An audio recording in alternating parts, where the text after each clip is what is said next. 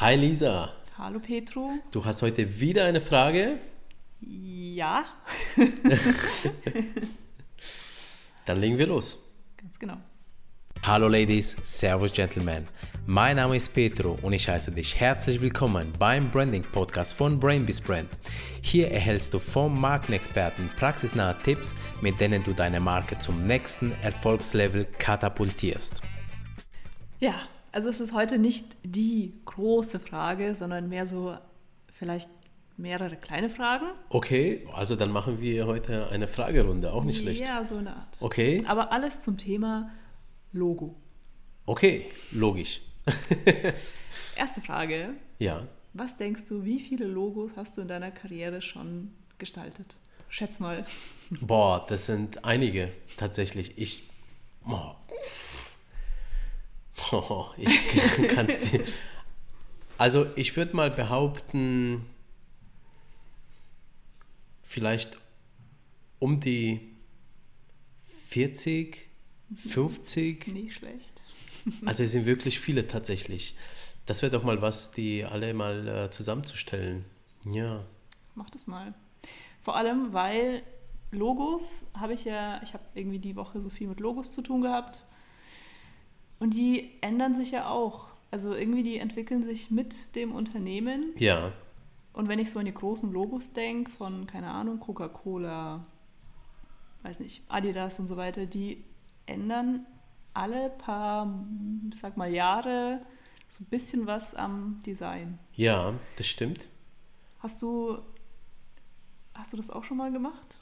Also du hast es ja tatsächlich auch mit Brainbeast gemacht. Ja, genau.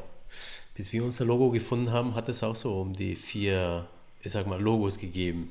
Ja. Vier, okay. Ich kannte bisher nur eine Version, die Vorgängerversion. Ja, genau. Und es gibt noch die zwei anderen, die waren ganz, ganz am Anfang und äh, da konnte ich mich selber noch nicht entscheiden. Okay. Was äh, genau, weil wenn man für sich selber was kreiert, ist es nochmal schwieriger, so als Grafikdesigner, als wenn man für jemand anderes Mhm. was gestaltet, weil ähm, du möchtest so viele Sachen in ein Logo verbinden und dann kannst du dich nicht entschließen.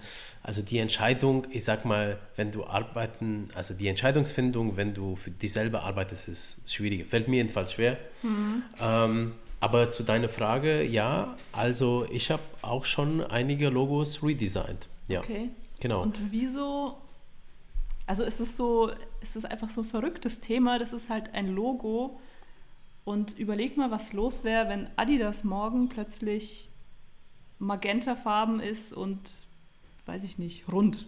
Ja, absolut. Also da, das, äh, das würde erstmal für große Verwirrung sorgen.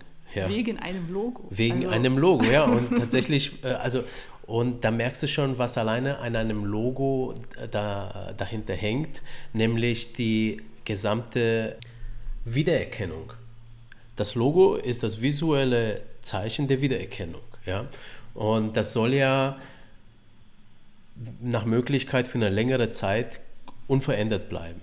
Denn ansonsten, wenn er sich stetig verändert, also in kurzen Zeitabschnitten, ähm, dann kann sich ja kein Mensch das Logo merken. Und das Logo ist ja dazu da, dass du es ja auf das Produkt draufpappst, sozusagen, damit die Leute wissen, diese Leistung äh, ist diesem Hersteller ja, äh, zuzuordnen. Das ist die Grundidee hinter dem Logo. So, und äh, wenn dein Unternehmen jetzt aber jeden Tag ein anderes Logo hat, dann hast du nämlich ein Problem mit der Wiedererkennung. Die Leute würden dann nicht wissen, ob du wirklich dahinter der Hersteller bist oder der, der, ich sag mal, Dienstleister. Ja? Und aus diesem Grund ist es wirklich wichtig, dass das Logo ähm, gleich bleibt. Und da gehört auch die Farbe mit dazu und da ge gehört auch die Form mit dazu. So. Und ich vermute, du versuchst jetzt auch auf die Frage einzugehen, wann sollte man das ändern? Ja, Und- das wäre die nächste Frage. Genau, ja. Genau, genau. Also wann gestaltet man ein Logo neu, beziehungsweise gibt ihm einen neuen Touch? Ähm, und zwar in dem Moment, in dem sich im Unternehmen irgendwas ändert. Ja, das ist ein guter Zeitpunkt für ein äh, Redesign und zwar was, was Maßgebliches ändert im Unternehmen, wie zum Beispiel ähm, es, äh, es führt eine andere Philosophie aus, ja, weil die Zeiten sich geändert hat, ja, gibt es eine äh, andere Firmenphilosophie. weil man den Schwerpunkt der Firma vielleicht anders legt, Mhm. dann wäre das eine gute Maßnahme, um einfach nach außen auch zu symbolisieren, dass das Logo, ähm, ja, ähm, ich sag mal, die neue Denkweise des Unternehmens widerspiegelt. Und mit so einer Veränderung ist dann auch ganz, ganz wichtig, dass man viel Pressearbeit macht, damit den Leuten das auch bewusst wird. Weil ansonsten kann es ja sein, dass du ja ein Logo auf den Markt bringst, also ein neues Redesign und auf einmal denken die Leute, warte mal, das ist Fälschung, ja, Markenfälschung. Das kennst du ja. Äh, ich sag mal, früher gab es ja in der Tschechei so Märkte, gibt es ja heute, glaube ich, noch. Und wenn du da hingegangen bist, also als ich ganz jung war, so 16 Jahre, bin ich hingegangen, ja, weil die Sachen waren dann damals doch ein bisschen zu teuer und man hat ja noch kein Geld verdient. Und da hat man sich halt Sachen, Markensachen, ja, gekauft und also zu Hause angekommen bist, hast du gemerkt, dass die Logos auf dem Kopf stehen, ja. Ist ja auch ein Logo-Redesign sozusagen, ja.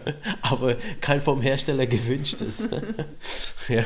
Also ähm, das ist nämlich das Problem. Oder da hat auf einmal, keine Ahnung, im Adidas-Streifen äh, ein Streifen gefehlt. Ja, so ein Käse hat, was man nicht auf den ersten Blick gesehen hat, warum auch immer. Ja. Ja, das kennt man ja. Also das ist ganz, ganz wichtig, wenn man ein Redesign macht, dass man das auch wirklich großflächig kommuniziert, damit die Leute darüber auch Bescheid wissen. Also Veränderung zu einem Zeitpunkt, wo die Firma einfach eine neue Richtung einschlägt, wenn es mit der Zeit gehen möchte oder wenn sich die Philosophie innerhalb des Firmas ändert. Ja? Oder die Produkte, wenn die sich auch ändern. Ja? Dann ist das ein richtiger Zeitpunkt. Ja, damit hast du mir meine Frage beantwortet. Ja, Irgendwie würde ich mir trotzdem wünschen, dass mal jemand ausprobiert, wöchentlich sein Logo zu wechseln. Einfach nur, es gibt ja, es gibt ja solche Ansätze und du kennst, äh, die kennst du ja auch, im Prinzip Google. Schau dir mal Google mal ja, an. okay, stimmt schon. Ja, Und äh, ja. Google wechselt ja, ich sag mal, mehrmals im Monat, würde ich jetzt sagen, Mhm, das Logo. Die spielen damit.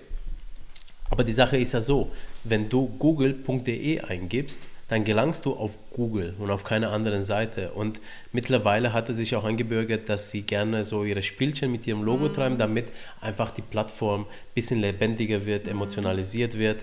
Ähm, spielbarer wird, weil manchmal verstecken sich auch Spieler hinter diesen Logos und die, äh, ich sag mal, stellen auch bestimmte Themen im Vordergrund, die ja wirklich eine schöne Bedeutung äh, im Prinzip immer alle haben. Ähm, und aus diesem Grund kann man auch mit dem Logo spielen.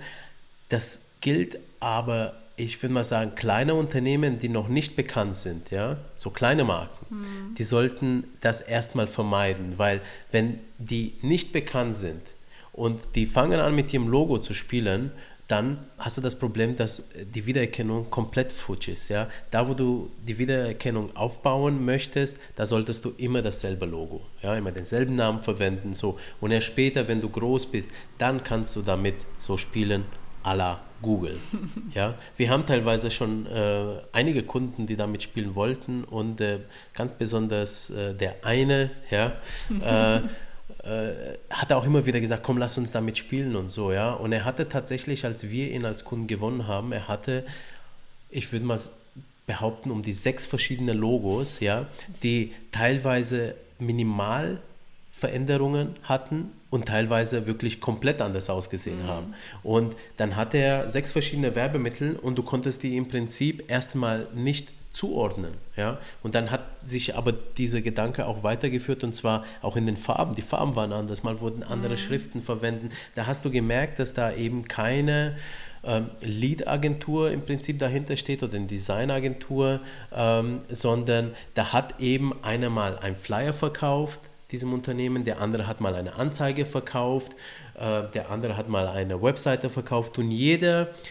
hatte so seine Grafikabteilung und die haben gar nicht auf das CI des Kunden ähm, ja, äh, geachtet. Und das hat natürlich katastrophale Folgen, dass die Leute dann irgendwann mal, ich sag mal, einfach die Bindung dazu verlieren. Ja? Und ähm, unsere Philosophie ist ja, dass du ja ein Unternehmen, wenn du ein CI machst, dass du es ja schon von, äh, ich sag mal, äh, 300 Meter weit erkennst, einfach nicht nur an das Logo, sondern an den ganzen Layout, an dem Aufbau des Layout. Ja, ja damit, ja, weil die Anordnung ist immer recht gleich und da weißt du schon, ah, okay, das ist diese Unternehmung dahinter. Ja, das funktioniert aber nur durch Wiederholung, Wiederholung, Wiederholung desselben.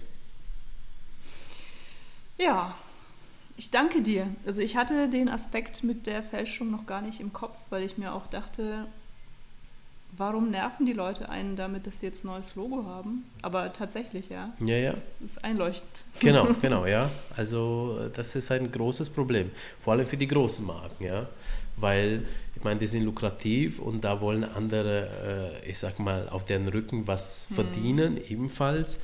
Und ähm, ich meine, in der Presse kann man das ja immer wieder beobachten, äh, zu, zu, zu welchen immensen Einnahmensverlusten für die Marken dann tatsächlich auch kommt. Ja? Was auch blöd ist, weil dahinter stecken ja immer noch Mitarbeiter, ja, mhm. die bezahlt werden müssen. Ähm, dahinter äh, stecken Lieferanten, ja, also ganze Produktionsketten. Und warum soll man das nicht unterstützen?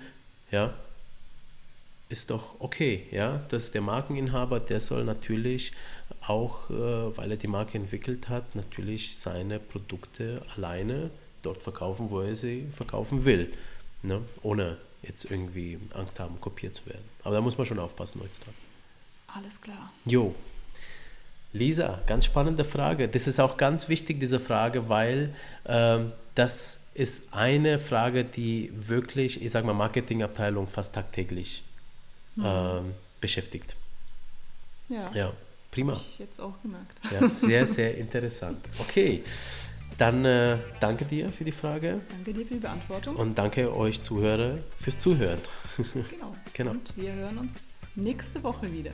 Jawohl. Bis dahin, alles Gute. Viel Spaß bei eurer Marketingarbeit.